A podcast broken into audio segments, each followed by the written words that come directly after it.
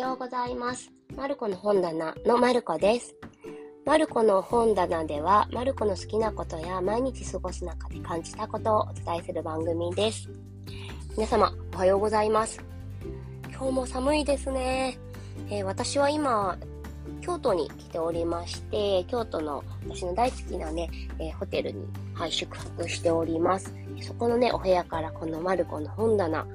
の配信を収録しています。はい。今日の、えー、番組の、はい、お話なんですけども、あの、韓国語を始めたきっかけと、あとは、この、なぜ継続、続けていることができるのかっていうお話をさせていただこうと思います。はい。えー、韓国語を始めたきっかけっていうのが、あの、たくさんとあるんですけども、それをね、順番的にね、お話ししていけれたらなと思います。あの、きっかけがたくさんあることで、あの、まあ、アップデートされて、まあ、勉強のモチベーションも、はい、高く保ったままで今に至るのかなと思うんですけども、まあ、簡単に韓国語の経歴って言っていいのかわかんないですけど、を、あの、私のね、経歴をお話しさせていただきたいと思います。まあ、2013年くらいから韓国の勉強を始めて、で、そこで、えー、何回か短期留学とか、長期留学をね、しています。まあ、えー、長期留学っていうのも半年のワーキングホリデービザしっかりと取って、韓国の塾へ行って、あの、仕事したりもしておりました。で、私が韓国に行き始めた8年前、ちょうどね、あの、航空会社のピーチが、あの、できてすぐだったので、あの、結構安くね、韓国に行き来することが、ね、できるようになった、ちょうどいい、はい、時代でした。はい。で、初めて、あの、トンデムンね、行った時に、服を買いに行った時なんですけども、えー、その時ってガイドブックをね、大体こう、ねぎってみてというようなね、表現が結構用いられてて、安くして、で、もらうのが韓国では当たり前だよ、みたいなね、表記があったと思うんですね。で、もそこに韓国で閣下受せよというフレーズと一緒にね、はい、あの、書いてたんですけれども、まあ、何回か行く中で、トンネムンの、この、えー、バイヤーの人とかがね、買いに行くような方の建物に行くようになって、そこでね、なんかこう、いろいろブログを漁っていたら、あの、氷してくれるところあります、みたいなことを書いてたので、先輩と行った時に、はい、靴下屋さんやったかな？はい、多分ね、靴下屋さんやった気がします。で、なんか、カッカーせよとか、あとはこう、まあ、全然英語喋れないんですけど、拙い英語で、これ1個何円、1つ売ってくれませんか？みたいなことを話した時に、全然通じなかったです。本当に全然、まあ、英語喋れないんでそれなんですけれども、やっぱりイントネーションとかも違いますし、で、そこで何かわかんない。悔しい。変われへんかったのが悔しいっていう風になったんですね。で、そこで私、もう、絶対韓国で服をね、安く買いたい。絶対買いたいと思って、韓国語を始める決心をしました。ね、変な変なきっかけです、めちゃめちゃ。はい、動機不純です、めちゃめちゃ。はい。で、これが私の韓国語勉強のスタートね、きっかけになったんですけども、そこから何度か渡韓する中で勉強したフレーズを話したりして、ちょっとずつね、理解してきた頃に、まあ、一人でちょうど渡韓していて、ブラブラとね、あの、新チョンっていうね、学生街があるんですけども、そこで立ち寄ったトニモリというね、あの、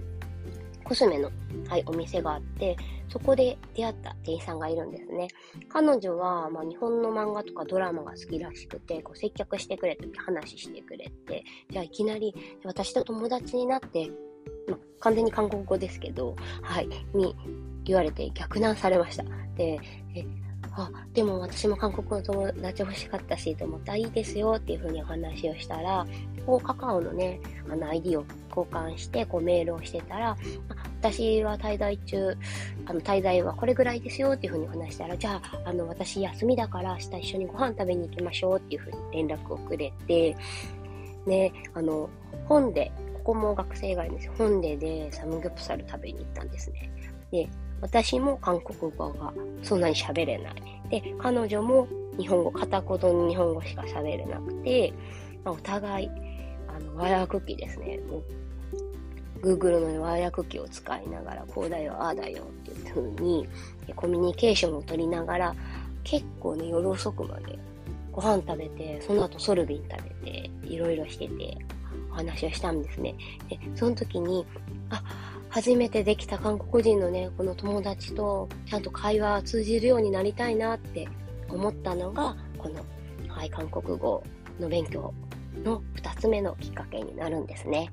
で、この店員さんとは、あの、今もめちゃめちゃ仲良くて、で、私が留学した時も、彼女ソウル出身じゃなくて、えー、ポハンって言って、うん、プサのちょっと上かな、テグの方が近いん。ですかね。はい、そこの出身で、あのお母さん。が、連れてきなさい、マルコを連れてきなさいっていう風に言ってくれて、はい、実家に遊びに行きまして、はい、いろいろね、ご飯食べさせてもらったりとか、その本当に銭湯で、あの、赤すりを、はい、プレゼントしてもらったりとか、いろいろね、してもらったん。ですけども、で、この友達も私と友達になったきっかけで日本語の勉強し始めて、まあ、約1年ぐらい日本でね、留学しに来たんですけども、で、まあ、この辺りからですね、まあ、もう留学してね、遊びに行ったりもしてたんですが、まあ、留学をね、彼女に会って留学をね、意識始めたっていうのがね、一つのきっかけです。で、そこからですね、もうその前からもちょっと K-POP にハマっていたんですけども、もう、ハマりにハマりまして、まあ、初めてハマったのが、21ビッグバンの妹分ですね。その後にビッグバン、で、まあ、スーパージュニア、めちゃめちゃライブ面白いです。で、シャイニー、あとはインフィニット。はい、あの、ダンスがね、99%っていう、そろ、揃ってるっていうね、はい、ピニ。で、えー、初めて全員推しができた、全推しできたアイドルで、ビクスっていうね、アイドルがいるんですけど、ビクス。で、その後にこの前お話しした私の一番の今の推し、ロッビー、はい、が大好きになって、で、留学した時に、まあ、よく韓国ってね、無料の音楽祭とかがその時ね、結構あったんですよ。で、その音楽祭行ったりとか、あと、まあ、日本に帰ってきてからも、コンサートとか行ってたんですけども、やっぱり自分でこのコンサートで話している MC を理解したいと思ったのが3つ目のきっかけが、になるんです。はい。で、ここでもね、なんかこう、やっぱりこう、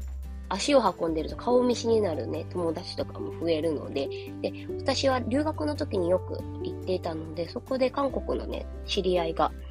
できました、友達が。で、また他にも韓国の知り合いも増えて、まあ、これも一つモチベーションがね、キープできた一つの要素かなと思います。で、まあ、皆さん、8年間もね、勉強してたら、あの、ペラペラ喋れるんでしょ？って思われてるかもしれないんですけども、もう全然そんなことありません。はい。ペラペラのペのレベルです。はい。え私は、まあ、あの、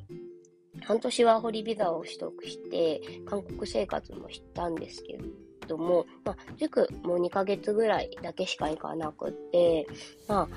私の最終目的がこの留学をするっていうことだったので、まあ、あの、やりたいことを叶えてしまって、留学中にこの先どうしようっていう感じになってしまったんですね。で、まあ、あんまり韓国語もなんか伸びた気もせず、うーんっていう感じだったんですが、でもね、この留学中に知り合った3人の日本語が全然わからない韓国人の友達はい、出会ったことで結構変わりました。なんか、一緒に過ごす中で韓国語が伸びたと感じたのが、この3人と一緒に、カカオトークの4人のグループのね、はい、あのグループ版を作って、あの、そこの中で会話がね、たくさん行き来するんですけども、その中で、まあ、いっぱい会話に入ることはできなかったんですけども、会話の中でのね、文法の使い方を、はい、学びました。これがね、私一番良かったなと思います。で、最後私が半年のね、ワーキングホリデーの留学ね、帰国する前にね、4人でね、ご飯を食べに行ったんですね。で、私がどうしてもこの3人がいたから、本当に留学生活も楽しく、あと韓国語もね、聞くっていうところもね、すごい、あの、耳はね、慣れたので、感謝のね、手紙をね、書いたんですね。で、あの、一番下の友達が、その時高校1年、2年生ぐらいだったかな。はい。で、その一番下の友達が、いや、なんか、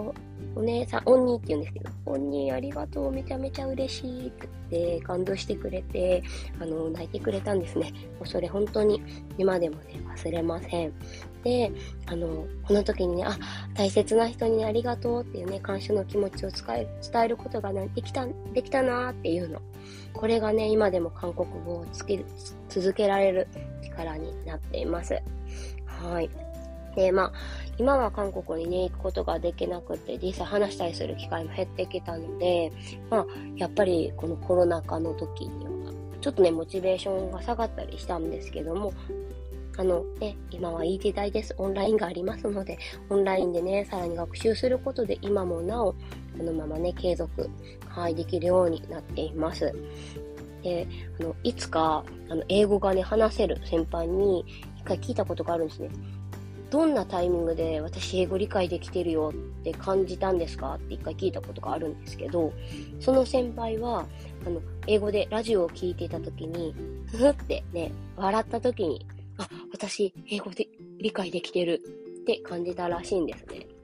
で、実はその感覚、私もね、最近っていうか、何年かで、はい、感じるようになりました。で、この感覚を味わってね、しまったからこそ、もっと、あの、理解したいとか、話したいっていう欲が、はい、出てきて、今もなお、韓国を続けていられます。はい。で、何かをね、始める時のきっかけって何でもいいんだと思います。私の場合は服を安く買いたい